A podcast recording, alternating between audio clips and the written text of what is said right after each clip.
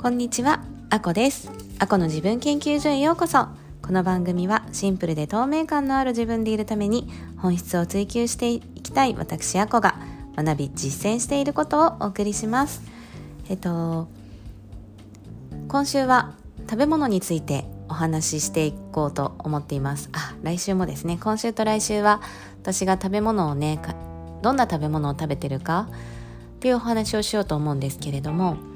えっ、と、先月末ぐらいにね、あのカフェインをやめたんです。で、コーヒーを飲む、飲むのを習慣にしていて、朝は白桃を一杯飲んでから、あの、コーヒーをね、飲むっていうのをずっと続けていたんですけれども、それをね、あのタンポポコーヒー？穀物コーヒー？あ、穀物コーヒーですね。穀物コーヒーに変えて、えー、とどんな風にね自分の体調が変わるかなって主にあの排卵痛が私あるんですよ。でその排卵痛の時にうんちょっと PMS 症状っていうかお腹がチクチク痛かったりうんちょっとだるいなって感じたりイライラしやすいなって思うことがあってそれが自分的にね心地よくないと思っていたのでこれを改善するのに何か思いつくことはないかなと思ったらあーなんかやっぱうーんカフェインかなと思って。カフェインをねやめました。でまだ1ヶ月経ってないぐらいかな？うん経ってないぐらいだと思うんですけどうーんなんかねやっぱり違いますね。私所詮1杯しか飲んでないんですよ。コーヒー1杯しか飲んでなくてしかもあのー豆からね入れて豆っていうか粉引いてもらって豆をその場で引いてもらってあの本当に自分でドリップで落としたコーヒーを1杯だけ飲んでいてうーんとね中なんて言うんだろうし焙煎度は中程度ぐらい。で私ガテマラが大好きでガテマラっていう豆はねあの本当に香りが豊かなんですね。でちょっと酸味があってうんコクも結構あるかな。奥深い奥行き深い味がしてあの私て言うんでしょう焙煎が深くって深いコーヒーがね粉っぽいって感じるんですよ。あのどんな入れ方をしても。なんかその粉っぽさあネルで入れたら違いますけどネルドリップで入れたらそんなに粉っぽいって感じないんですけどペーパーフィルターぐらいじゃなんか粉っぽさを感じるんですよね。なんかそれが苦手でうん焙煎度は中くらいが良くて。で中くらいの方が酸味が残っててるんですよね。でその酸味って嫌いっておっしゃる方多い気がするんですがなんかねフルーティーな本当に豊かな芳醇な香りがするんですガテマラって。でガテマラが大好きでで中程度の焙煎だと割とカフェインが残りがちなんですね。焙煎が深くなればなるほどカフェインって飛んでくんですけど私は毎日まあまあまあでも1杯しか飲んでないのでね 10g ちょっとぐらいの豆から出るカフェイン量なのであのー私のトレーナーにね相談をした時も1杯ぐらいなら全然大丈夫だと思いますっておっしゃっていただいてたんですが PMS を改善するためにすぐにできることでパッと思いついたのがもうカフェインレスにすることしか思い浮かばなかったのでやめてみたんです。うーんなんかねやっぱ効果があるような気がするんですよね。というのもその10月の初めにね帰省をするぐらいから疲れがにくいなって思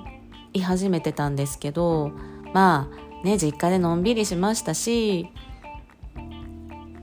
休んでたので保育園を。なので疲れなかったのかなとは思いつつけど思い返してみればすごく長距離移動して移動した先でも、まあ、実家自分がね実際に住んでた実家なので10年以上住んでた実家とはいえやっぱりもうしばらくね久しく住んでない両親と一緒に生活をすることだったりで気を使いもしますしかなりアクティブに出かけたり行動したりしてたんですよ。けど全然疲れを感じなくてやっぱり保育園って激務なんだなとか思ってたんですけどなんかこれ違うぞと思って。で今週ね保育園であのいつも通り激務ですけど。で昨日は研修とかもあってあのいつもよりね遅い時間まで働いたりしてするとね帰ってきてからのオペレーションが大変になるわけです。それでも全然今日元気なんですよ。すっごい元気なんですね。もうなんなら早く保育園行こうかなと思ってこれ取り終えたら早めに行こうと思ってるぐらいあの元気なんですよ。これねやっぱ思い当たる節カフェインだなって思ってるんですよね。った一杯でも影響あるのかもしれないなって感じてます。アルコールをやめたのは、えー、2年ぐらい前かなその筋トレをするようになってからね。やっぱアルコール取っちゃうとあのー、筋肉を作るエネルギーがそのアルコールの解毒に使れ使われてしまって筋トレの効果が落ちちゃうっていうのがもうもったいなくてやめたんですけどその時もあ効果ある。アルコールってやっぱ疲れるんだなって思ったんですがなんかね今うんもっと体が研ぎ澄まされつつあるというか自分比ですよ。か自分と比べて過去の自分と比べて研ぎ澄まれつつあるせいかうんもっとねアルコールやめた時よりもカフェインやめた今の方が効果あるんじゃないかなって感じるぐらいに今思ってます。はい。というわけであの今日の朝も元気に2時50分に起きましていつも通りのルーティンをこなしあと大好きな大好きなねあの私のポッドキャストやスタンド FM っていうところでも配信されてるあの藤代敦子さんっていう方がいらっしゃるんですけどもう私の大好きな敦子さんのねインスタライブ朝ごはんとお弁当を作ってるインスタライブをねあの見てて幸せな気持ちで今あの雨が降っている外をベランダから見ながら お話しさせていただいてます。なんか秋ですね。秋はこうやってジメジメ雨降ること本当東京多いなって思ってます。はい。今日は、えーと、昨日はね麹のお話をしたんですけれどもここから本題で今日はあのキノコについてお話ししようと思っています。でキノコはね積極的に食べよう食べようと思っていてもなかなか食べれなくないですか？そこであのすごくね食べやすい常備菜を今お気に入りでもうしばらく食べてるので3ヶ月23ヶ月食べてるのでそのねお話をしようと思ってます。えっ、ー、とそれはねえのきこんにゃくです。えのきこんにゃくえのきとこんにゃくを入れただけなんですけれども私がねいつも作るレシピはえのきを3袋だいたい 200g ぐらいのものを3袋これを買ってきてすぐ冷凍します。でまあ短ければ15分ぐらいでもいいらしいんですけどいつも週末に買い物をねしてそのままポイポイと入れてえのきこんにゃくの常備菜がなくなったタイミングで作るのでもうカッチンコッチンに凍ります。でそれをね出して5分もするとすごく切りやすくなるので凍ってますけどね。切りやすくなるのでそれを本当の石突きの部分だけを残してあ切り落としてしまってその残った部分を3等分に切ります。それを 3, 3袋まとめて全部切っちゃいますね。でそれを、えーと、2 6センチの大きなフライパンちょっと深い形のフライパンに油も引かずどさっと入れます。3袋分。でそこに、えーと、芋から作ったこんにゃく。生芋こんにゃくですね。こんにゃくって粉から作ってるものと芋から作ってるものあると思うんですけどそのお芋から作ってる方が味わい深くて美味しいんですね。食感もなんかちょっとザラッとしてるというかあのツルッツルな感じじゃなくてちょっとザラッと感がある。でその 失礼しました。生芋こんにゃくをあのうん短冊切りの3分の1ぐらいの太さにえっ、とそうですね。縦がうん3センチぐらい。横が5ミリぐらいですかね。35ミリ？4 4ミリ5ミリぐらい。に切ってどさっと入れます。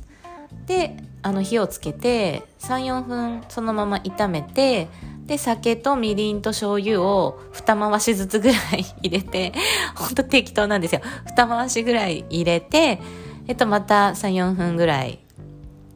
炒めるというか煮炒めるというかします。すると水分が出てきていい感じにプクプクしてくるんですね。とろみも出てきます少しずつ。であもういい感じにとろみも出てきてプクプクしてきてしんなりしたなーって美味しそうな感じになってきたなと思ったら酢をねうん最近はね二回しぐらい入れてます。酸っぱいの好きなので。で30秒数えて出来上がりです。なんかなめたけっていう風に紹介されてたレシピをアレンジしたんですけど市販のなめたけよりもかなり薄味だと思います。私薄味が好きなのでここにねえっ、ー、と鰹節を入れてたこともあるんですけどなんかうーん口の中で鰹節が引っかかる感じがするので今は入れてなくてこのね液体だけのレシピです。まあごまとか入れてもいいかもしれないですけどね。うん。あのちょっと汁気が多すぎたらごまを入れて汁を吸ってもらってもいいかもしれないです。そんな感じ。本当にあの10分かからずに切り始めてから簡単にできるんですけどこの量を、えーと、5日から1週間ぐらいで食べきります。もうね美味しいんですよ。すっごく美味しいです。すっごく美味しいですしあのお腹の中すっごい綺麗になった感じがします。でそのね私の大好きな藤代敦子さんがあのーそのお通じのことをね、パンダってご家族で 呼ばれてるそうなんですけど、私もね、ジャーナリングするときにパンダって書いててお気に入りになってるんですが、ね、パンダがね、いい感じになります。あのー、はい、いい感じになります。ほんとおすすめです。なんか、私このアイルベーダーを始めてからだと思うんですけど、旅行に行っても、全然、その、パンダがね来るようになったんです。前はあのちょっと生活環境が変わったり義理の実家に行ったり旅行にね行ったりするとちょっとパンダがね休園になることがあったんですけどそれがね全くなかったですね。今回実家に帰ろうが運動会で疲れようが全然大丈夫になりました。であと生理前？生理前とかもパンダがお休みになってあもうそろそろ生理かなって思う時あったんですがそれがね全くないですね。もう365日は大げさですけどもう毎日毎日朝1杯目の白桃を飲み終わる頃で今はその穀物コーヒーをねカフェラテにして飲んでるんですがそれを飲む前にもうパンダが訪れる感じ。でも毎日決まった時間ですだから。決まった時間決まったタイミングにそのリズムが整ってきている感じがしてて本当にねこのえのきこんにゃくの食べない日も来る来ますけどちゃんとパンダパンダには会えますがえのきこんにゃくのおかげも大きいかなって思ってます。えのきこんにゃくを食べた時のパンダの具合と食べないん？食べた時と食べない時はねちょっと違うんですよね。うん。なんかこきのこのスープをたくさん飲んだ時とも違うからやっぱりこんにゃくの作用って大きいんじゃないかなって思うんですけどね。はい。本当に簡単にできますし冷蔵庫の中でうちの冷蔵庫ですけど5日とか1週間とか全然持つので日持ち。夏の間も持ってたので、まあ、ちょっとあのそこはご自身の感覚に本当にお任せしたいところではあるんですが私は1週間持って食べれてますしお腹が丈夫な方ではありますがお腹を壊したこともないのでかなりおすすめのレシピです。でそれをガラスのねタッパーに入れて保存してます。うん。なんかね食べ方としてはご飯の上にかけてもいいと思うんですけど私白米はほとんど食べないで今オートミールを食べてるのでオートミールのリゾットの上にトッピングでね乗せたり、えーと、あとはねうんとさつまいもとじゃがいもとかそういうものを茹でたものにかけて食べたり何に合わせても美味しいです。本当に。あのそのね砂糖と醤油とみりんん？砂糖は入れてないですね。みりんと醤油と酒？なので甘辛味。薄い甘辛味。でそこにちょっと酸っぱみ酸味が加わってるっていうシンプルな味付けなので何にでも合いますね。うん。って感じです。ぜひぜひおすすめなのでお試しになられてみてください。わ本当に気に入ってるものなので15分もお話しさせていただきました。全然早くない時間になりましたがこれから保育園に行ってきます。はい。長い長いポッドキャスト今日はね最後まで聞いていただきありがとうございます。ではまた。